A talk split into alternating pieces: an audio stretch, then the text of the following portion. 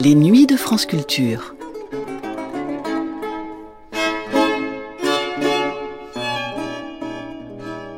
Peintre, graveuse, illustratrice ou encore décoratrice de ballet, Marie Laurencin est une artiste flamboyante, à l'œuvre transgressive et féerique. Ami de Braque, Picasso ou encore Rodin, son style est tout à fait singulier. Conçu comme un dépassement du fauvisme et du cubisme, on lui donne le nom de nymphisme. Jean Cocteau décrit en quelques vers bien sentis cet univers unique. Entre les fauves et les cubistes, prise au piège petite biche, une pelouse, des anémies, pâlisse le nez des amis. Marie Laurencin a aussi une vie des plus mouvementées. Elle se marie à un baron allemand, enchaîne les aventures et les amants, affiche de façon publique sa relation homosexuelle avec Nicole Groult et surmonte un cancer de l'estomac, tout cela avant l'âge de 40 ans. C'est une artiste immense qui est au sommet de sa gloire dans les années 30, faisant la couverture de Vogue par exemple en 1931 et recevant la Légion d'honneur en 1935. Dans ce numéro de L'art et la vie, c'est quasiment 20 ans plus tard que l'on retrouve Marie Laurencin dans son atelier, dans une émission de Georges Charansol et Jean Dalvez, qui nous plonge dans les souvenirs de celle que l'on appelait la sœur des poètes. Première diffusion le 15 juillet 1954 sur la chaîne nationale.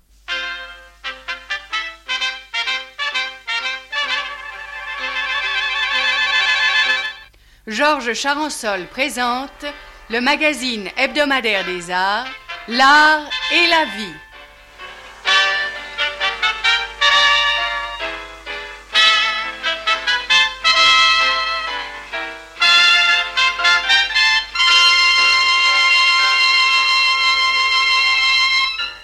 Nous commençons aujourd'hui une série de visites dans les ateliers de quelques-uns de nos meilleurs peintres. Nous vous les présenterons dans leur cadre familier et au milieu de leurs amis écrivains, musiciens, comédiens ou peintres. Nous avons voulu que cette série évoquât le souvenir du célèbre tableau de Gustave Courbet qui figure au musée de Montpellier et qui s'intitule Bonjour Monsieur Courbet. Écoutez aujourd'hui Bonjour Madame Marie Laurencin, radio-reportage réalisé avec le concours de Georges Auric, André Salmon, André Beclerc, Marcel Jouandeau et Pierre Bertin. Je voudrais tout d'abord que, pour ceux de vos visiteurs qui malheureusement n'auront pas la possibilité de nous voir, on essaie de leur expliquer dans quel climat vous travaillez, puisqu'ici nous sommes dans votre atelier, que pour y pénétrer, nous avons passé par des petites rues tranquilles de la rive gauche, puis franchi un porche, arrivé dans une cour, monté un petit escalier, trois étages, et que nous voici dans une grande pièce toute claire. C'est ici où vous travaillez Oui, c'est ici que je travaille, et même vous avez monté un escalier très miteux. Mais ça n'a pas d'importance puisque nous voici à un endroit qui est éminemment sympathique, madame. Et surtout, je crois que sa grande qualité pour vous, c'est son extrême clarté puisque sur toute une face de la pièce, ce sont de grandes baies. Et on voit les arbres de Matignon. Et surtout, ce qui me fait de la peine, tout à l'heure j'ai regardé à la fenêtre, c'est un lierre qui se meurt devant. Madame, quelles sont les conditions que vous souhaitez pour pouvoir vraiment travailler? La solitude, le silence, et la musique. La musique avec la radio. Et je vois ici tout un panneau de la pièce, deux panneaux même qui sont remplis de livres et qui sont sûrement aussi vos amis. Oui, parce que j'aime les livres, mais j'en ai beaucoup plus euh, dans l'endroit où je dors. Je ne vois pas beaucoup d'œuvres de vous, madame, au mur. Parce que j'ai horreur de cela. Une fois une toile finie, c'est terminé. Je n'ai qu'une idée, c'est qu'elle s'en aille. Mais pourquoi? Parce que... euh, C'est c'est ce qui lui donne de la vie. Elle voyage. Oui, bien sûr, à ce moment-là, vous avez créé un être qui prend sa vie propre. La même chose, les écrivains. Leurs livres se lisent. Et s'ils écrivaient des livres qui ne se liraient jamais, ils n'écriraient pas. Eh bien, madame, maintenant que nous avons fait pénétrer nos auditeurs dans votre atelier, voulez-vous que nous nous rapprochions du groupe d'amis qui est réuni là, euh, parmi lesquels nous avons, eh bien, euh, Marcel Jouandeau, André Beclerc, Aloïs Bataillard, Georges Auric Pierre Bertin et André Salmon. et André Salmon. Mon cher André Salmon, vous qui êtes certainement l'un des plus vieux amis de Marie Laurencin, car je crois que vous l'avez connue presque à ses débuts à Paris. J'ai vu Marie Laurencin arriver à l'atelier de Picasso, au fameux bateau lavoir de la butte Montmartre, Elle était amenée là par Georges Braque, qui avait le premier quitté l'Académie Humbert où il s'était aperçu qu'il n'avait que faire, et en entraînant Marie Laurencin, à qui il avait démontré qu'elle avait mieux à faire que ce qu'elle voulait faire, elle était venue tout naïvement prendre des leçons de dessin et de peinture pour peindre sur porcelaine. Alors le passage de, cette modeste apprentie quittant l'Académie Humbert pour aboutir au bateau Lavoie, vous voyez que c'était déjà une grande aventure. J'ai eu le bonheur de la connaître à ce moment même. Bien sûr, car l'atmosphère du bateau Lavoie était tout de même une chose assez extraordinaire assez extraordinaire et historiquement, on disposait de beaucoup de temps et s'il s'agissait de tout et non pas seulement de, l'exquise Marie Laurencin, ma vieille chère amie, parce que historiquement, on a pu commettre certaines erreurs, même à propos de Marie Laurencin. Je crois que c'est Rodin qui, ayant remarqué ses premiers ouvrages, a voulu lui adresser un éloge de, vieux maître très gentil Pensant aux fauves, il a parlé d'une fauvette. C'était très gentil, la fauvette, ça va très bien à Marie, mais le fauvisme était déjà singulièrement dépassé. On préparait le cubisme, et c'est une chose importante pour Marie Laurencin. Peu de critiques, peu d'amateurs, peu d'amis de l'art de Marie Laurencin voient des signes du cubisme dans ses travaux, dans ses ouvrages, et c'est avec raison, c'est à peine discernable.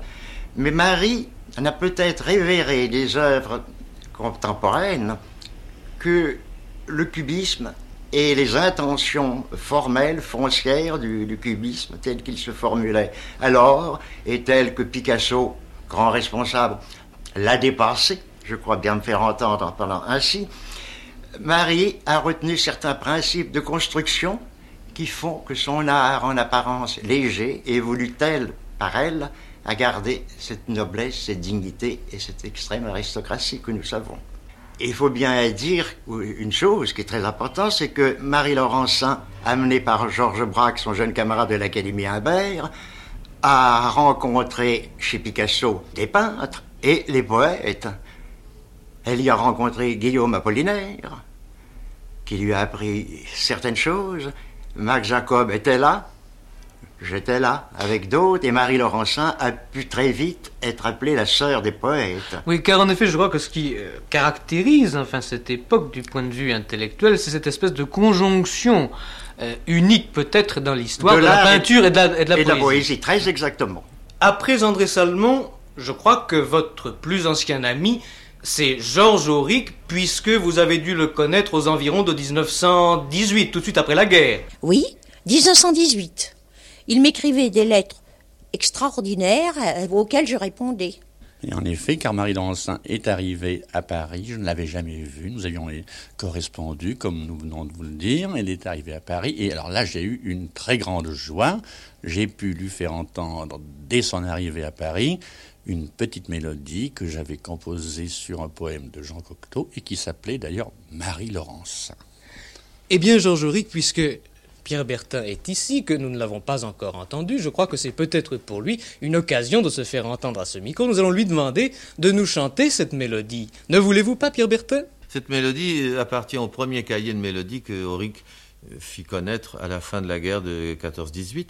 Et en effet, il y a dans ce, dans ce cahier un poème de Cocteau mis en musique par Auric, poème de Cocteau à l'hommage de Marie Laurencin. Eh bien, Pierre Bertin, puisque nous savons bien que vous n'êtes pas seulement le très grand comédien que tout le monde connaît, mais que vous avez aussi des talents de chanteur, est-ce que je puis vous demander de chanter cette chanson? Oui, je vais essayer de la chanter, je ne suis pas chanteur. Entre les fauves et les cubistes, prise au piège, petite biche une pelouse des anémies pâlissent le nez des amis. France, jeune fille nombreuse, Clara Delébuse, Sophie Fichini, bientôt la guerre sera finie que ce cabre doux bétail au volet de votre éventail vive la France.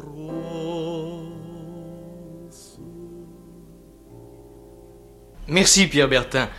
Mais je crois, madame, que c'est à peu près à cette époque-là que se situe le voyage en Espagne que vous avez fait et qui vous a beaucoup marqué, ce voyage au cours duquel vous avez notamment rencontré les peintures de Goya. Oh, J'y rencontré d'autres personnes aussi, notamment euh, Gomez de la Serna, Le grand écrivain Ramon Gomez de la Serna. Pio Baroja, qui n'était pas un des moindres, et euh, euh, Maria Gutiérrez, qui est devenue Maria Blanchard, et toute la famille Madrasso, qui était très bien. Et c'est en revenant que, Georges Auric, vous avez fait alors vraiment la connaissance de Marie Laurencin. Très exactement. Et d'ailleurs, je vous avouerai que je me sens, hélas, bien incapable de vous tracer un portrait de Marie Laurencin. Ça serait plutôt Marie Laurencin qui devrait tracer des portraits. Moi, je ne suis malheureusement qu'un très humble musicien. Et vous savez, les musiciens, dans le domaine du portrait, c'est tout à fait encore peu évolué. Alors, simplement, tout ce que je peux aujourd'hui vous dire, c'est très, très modestement combien j'ai été ému quand j'ai rencontré ma correspondante d'Espagne, quand j'ai vu pour la première fois arriver à Paris cette Marie Laurencin sur laquelle j'avais écrit cette petite mélodie que notre ami Bertin chante d'une façon si remarquable, et que d'ailleurs il a chanté dès que je l'ai composé. C'est ce qu'il y a d'assez émouvant également dans le fait que Bertin ait bien voulu chanter cette mélodie aujourd'hui.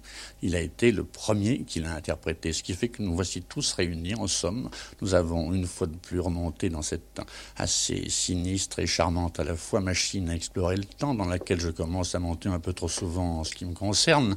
Mais enfin, je souhaite que ça ne soit pas fini encore, en tout cas pour quelques années. Et quand il y a Marie Laurencin dans cette machine à explorer le temps, oh mon Dieu, je suis tout à fait décidé à refaire un petit voyage. Je vous remercie de m'avoir donné l'occasion de me retrouver avec elle aujourd'hui. J'aime par-dessus tous les musiciens parce que j'aime la musique. Sans la musique, je ne pourrais pas peindre. Mais d'ailleurs, il y a beaucoup de sentiments musicaux dans votre peinture, madame. C'est une remarque très juste que vous faites Ça là. vous me fait plaisir parce que, j'ai- ce que ce que je cherche toujours, c'est du rythme. Lorsque vous vous rencontriez à ce moment-là avec Marie Laurencin, avec les amis qui constituaient votre groupe, euh, où vous retrouviez-vous? Au bœuf sur le toit. Il n'est pas douteux que nous nous sommes tous retrouvés dans cet endroit euh, qui a pris avec les années d'ailleurs une signification euh, assez curieuse et assez importante. D'ailleurs, en ce qui concerne le bœuf sur le toit, j'ai dans ce domaine-là, je peux vous donner un témoignage très précis. C'était euh, il concerne un écrivain qui n'a jamais tant publié d'ouvrage d'ailleurs que depuis qu'il est mort, euh, qui est Maurice Sachs. Je me souviens parfaitement d'avoir reçu sa visite il y a déjà pas mal d'années. Il est venu me demander un petit peu, je m'excuse comme vous maintenant, euh, de lui rappeler toutes sortes de souvenirs de l'époque du bœuf sur le toit. J'ai essayé ce jour-là, très honnêtement, de, me souvenir de quelques faits un peu intéressants. J'avais tout de même un peu plus de mémoire qu'aujourd'hui, il y a assez longtemps, de cette visite de Maurice Sachs. Au moment où il a publié son livre, d'ailleurs, qui porte le titre Autant du bœuf sur le toit. Je lui ai donc rapporté euh, ce- tous les souvenirs qui me paraissaient un petit peu intéressants. Et quelques mois après, j'ai reçu un volume de, de lui, qui est celui dont vous venez de, de rappeler le titre. J'ai reçu ce volume de Maurice Sachs et j'ai constaté que à peu près les deux tiers de ce volume étaient complètement inexacts. Mais, chère madame, quel plaisir le plus vif trouviez-vous à fréquenter ce bœuf sur le toit? Parce que j'aimais danser. Et j'ai dansé avec Marcel Héron, j'ai dansé avec Maurice Sachs, j'ai probablement dansé avec Georges Auric.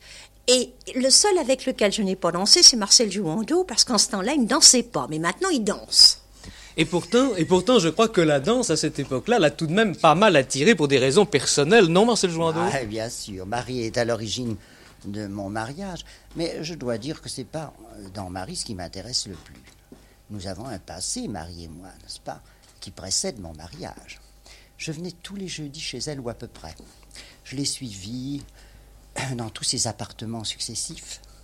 Rue José Maria de Heredia, euh, rue de Vaugirard, rue Savorgnan de Brazza et euh, rue Masseran. Et là, quand je venais le jeudi, Alors c'était des petites fêtes, c'était très amusant. Il arrivait que Marie m'emmenait en autobus euh, au parc de Saint-Cloud jouer aux grâces. Nous ne dansions pas, mais nous jouions aux grâces. C'est une autre Ce qui va merveilleusement bien avec Marie Laurencin, ah, d'ailleurs. Très bien, très bien. Et puis alors, euh, voyons, qu'est-ce qui se passait? Alors elle venait aussi chez moi. Alors j'habitais euh, boulevard de Grenelle, et alors on faisait des petites collations. Et je me souviens toujours d'une réflexion admirable de Marie, enfin qui m'a beaucoup flatté. Euh, elle a aperçu ma chambre qui était toute noire, tendue de velours. Et elle a dit Mais c'est la chambre de Charles Quint. Et j'étais très fier, n'est-ce pas? Et seulement après, elle m'a dit quelque chose qui m'a fait un peu réfléchir. Elle m'a dit Tu sais, je crois bien que dans Charles Quint, ce que j'aime le plus, c'est Harlequin. Mais je crois, Marie Laurencin, qu'à cette époque-là, tout de même, qui est assez différente dans sa façon d'être, de vivre, de la nôtre actuelle, les amis comptaient beaucoup, n'est-ce pas? Nous avions institué euh, un, petit, un petit dîner toutes les semaines, et c'était le dîner des mystérieux. Il y avait René Crevel, Marcel Juando, mon ami Cariatis, euh, André Beuclair, euh, Marcel Héran, mais quelquefois, ce, ce, groupe des, mystérieux se réduisait à deux. Si tu veux bien t'en souvenir, Marie, nous étions quelquefois, toi et moi, dans un restaurant que nous avions choisi, qui était soit à Montmartre, soit à côté euh, du Bon Marché. Tu avais un faible pour le quartier du Bon Marché, nous avions trouvé un restaurant, et tu m'as fait un jour cette réflexion aussi, le groupe des mystérieux s'est réduit à deux, qui sont toi et moi, et c'est même le comble du mystère de n'être plus que deux, parce que nous n'aurons à le signaler à personne. Et euh, un des points les plus charmants de nos relations de Marie et de moi, c'est que nous continuions cette réunion de mystérieux par des coups de téléphone. Nous nous étions à peine séparés, si tu te souviens que le premier rentré appelait l'autre, il attendait même qu'il soit rentré pour être sûr de la communication, et nous continuions à déjeuner ensemble par téléphone. Et quelquefois même, nous n'avions rien à nous dire. J'ai même noté sur un vieux carnet une réflexion que tu m'avais faite. J'étais tout jeune, assez démuni quant aux vêtements, et Marie m'avait demandé par téléphone Qu'est-ce que tu es en train de faire exactement à ce moment-ci? Je lui ai répondu Je suis en train de glisser mon pantalon sous mon lit pour qu'il ait un très joli pli demain matin. Et Marie m'a répondu Tu as raison, cette application donne du talent. Mon cher André Veuclair, je crois qu'il y avait aussi une distraction qui vous était favorite à vous et à Marie Laurencin, c'était le cinéma. Oui, nous allions au cinéma. Mais j'allais au cinéma beaucoup aussi avec Marcel Jumondeau. Je ne me souviens jamais de ce que je vois au cinéma, mais je me souviens très bien de ce que je vois dans la vie. Alors, Marie, je me la représente chez elle. Euh, quand j'arrivais, on faisait presque toujours du café, parce que j'ai un goût particulier pour le café. Alors, on gâte et et puis alors nous sortions. Mais ce qui m'amuse le plus, c'est de penser justement à ce quartier du Bon Marché. C'est là où, Marie a commis cette espèce d'imprudence de me présenter ma femme. C'était rue Monsieur le Prince, peut-être? Tu te souviens C'était une surprise, parce que j'avais l'impression que Marcel euh, s'ennuyait et que mon ami Cariatis s'ennuyait aussi. Alors je me suis dit pourquoi ne pas réunir ces deux-là?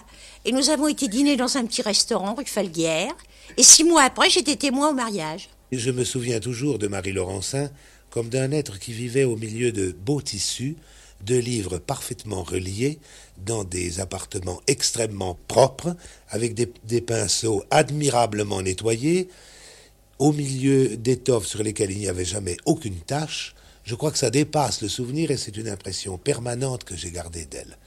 Pour moi, Marie Laurencin, ce sont des lettres, une espèce de propreté silencieuse et poétique, des portraits d'hommes, des conversations au téléphone et une gentillesse constante avec cette petite surprise dans l'œil qu'elle a toujours quand on frappe à sa porte, et enfin la tendresse.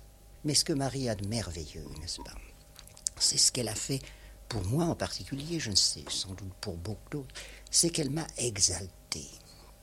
Jamais je n'ai cru en moi davantage que les soirs de jeudi au sortir d'une conversation avec elle. Marie a une façon de vous prendre les mains, de vous dire que, que vous êtes le plus grand, le meilleur, le plus suave. Enfin, j'ai été avec elle, j'ai cru être l'ami parfait. Je ne l'étais certainement pas, mais elle le croyait cinq minutes. Et j'avais la faiblesse. Encore maintenant. Oh oui, euh, car euh, vraiment, Marie et moi, n'est-ce pas, je crois que c'est vraiment un couple. Mais le couple euh, qu'elle pourrait supporter, c'est-à-dire parce que rien ne nous lie que notre amitié, rien d'autre. Je voudrais, Marie Laurencin, après avoir évoqué ces souvenirs de votre vie, que nous parlions un peu de votre travail. Vous avez non seulement fait toute cette œuvre picturale que nous savons tous, mais aussi, et ce que peut-être le public sait moins, c'est que vous avez travaillé beaucoup dans l'illustration, que vous avez travaillé dans la décoration, puisque vous avez, fait, vous avez fait des tissus pour poirer. J- Mais jamais Mais J'ai jamais fait de tissu. J'ai fait des tissus plus tard, beaucoup plus tard. Euh, Les, les soyeux sont venus m'en demander, mais c'était en 1928. Et puis vous avez fait, alors là, euh, c'est certain, des décors de théâtre. Oui, oui, j'ai fait les biches et à quoi rêvent les jeunes filles. Pour en revenir aux biches, c'est vraiment, je crois, un des rares ballets qui n'a jamais eu d'argument. On m'a simplement dit le titre, les biches, et j'ai travaillé avec la musique de Francis Poulenc. Mais il n'y a jamais eu un argument pour les biches. C'est-à-dire que vous avez une liberté totale d'inspiration. Oui, mais en même temps, euh, j'avais à me débrouiller toute seule. Oui, bien sûr. Mais alors ça, peut-être de ce décor, c'est tout de même euh, notre ami Georges Auric qui pourrait nous en parler. C'était, je dois le déclarer, une idée euh, qu'avait eue tout à fait spontanément Poulenc immédiatement. Il en a parlé à Diaghilev, qui admirait beaucoup Marie Laurencin et qui a été alors immédiatement conquis par cette idée. Et de là est euh, résulté ce, très beau ballet, car c'est un souvenir absolument inoubliable. Il y avait dans ce ballet, entre autres choses, une apparition d'une danseuse qui était Nemchinova, qui arrivait dans, euh, sur les pointes et qui vraiment, dans ce costume de Marie Laurencin, euh, créait une espèce d'apparition absolument inoubliable. Je me revois encore à Monte Carlo où avait lieu la première du ballet. On l'a donné d'abord à Monte Carlo avant Paris et nous étions là dans la salle absolument éblouis par cette réussite vraiment totale. Mais peut-être serait-ce André Becler qui pourrait nous parler de Marie Laurencin, illustrateur. André Becler. je, je trouve, je ne sais pas si je me ferai comprendre comme je le désire, mais je voudrais créer chez l'auditeur un certain état de réceptivité et de souvenir de promenade. J'ai toujours trouvé que dans les illustrations de Marie, dans ses aquarelles et dans ses huiles, il y avait une partie rêvée. Il me semblait que elle, les modèles et l'atmosphère avaient été rêvés ensemble et que lorsqu'elle écrit des lettres, il semble également continuer ses illustrations et sa peinture par un état de familiarité complète entre la sensibilité de ce qu'elle voit, la sienne propre, et celle des collectionneurs amateurs à qui sont destinées ces illustrations, qui a un tout, une sorte de, bouquet, d'ensemble, rêvé. Je tiens absolument à ce mot, bien que Marie Laurencin soit un être très concret, surtout dans la vie, mais au moment où elle glisse, où elle se laisse glisser vers l'interprétation des choses, il y a une partie rêvée à laquelle nous collaborons tous. Elle et ceux qui regardent. Mais vous avez aussi, Marie Laurencin, illustré un livre d'André Gide. Alors j'ai illustré, j'ai fait à peu près 30, une trentaine de livres illustrés. Mais ce que je dois dire, c'est que j'en ai, je, j'en- je les lis pas beaucoup avant de les illustrer. Je ne sais pas ce que j'ai fait. J'ai fait un petit peu n'importe quoi. Et alors j'ai fait un portrait d'André Gide, une lithographie. Et je me souviens, André Gide avait posé le front nu. Et comme je ne sais, enfin euh, sans, sans chapeau, et comme je ne savais pas faire les fronts d'homme, c'est moi qui ai demandé à André Gide de mettre son chapeau. Et c'est comme ça que le, le portrait s'est terminé. Vous dites, madame, parce que je ne savais pas faire un front d'homme. Mais je ne sais pas encore maintenant. Je ne sais pas plus. Et quand je prends une toile, je ne suis pas du tout sûre de moi. Et, et j'ai peur quand je vois la toile blanche. Vous avez Et le d'ailleurs, c'est ce qu'il y a de mieux, c'est de voir une toile blanche après tout. Donc vous, ne trava- vous travaillez avec une espèce de, de crainte de... Oui, oui. Je ne suis pas sûre de moi. Et avec, et avec effort, enfin, avec euh, vous. Oh, je ne suis pas, je n'ai pas du tout, je n'ai pas, je n'ai aucune facilité pour la peinture.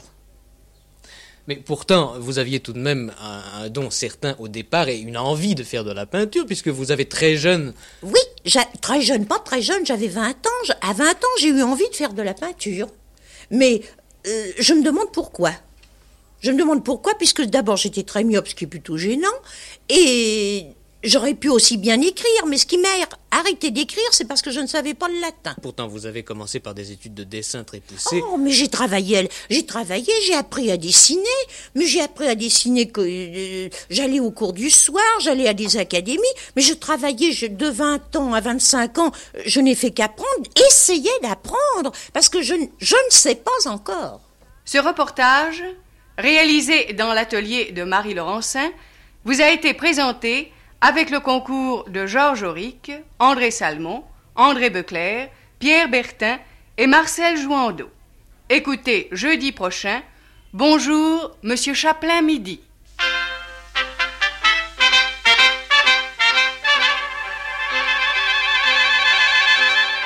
Vous venez d'entendre la 351e émission de L'Art et la Vie par Georges Charançol et Jean Dalvez, diffusée chaque jeudi sur la chaîne nationale.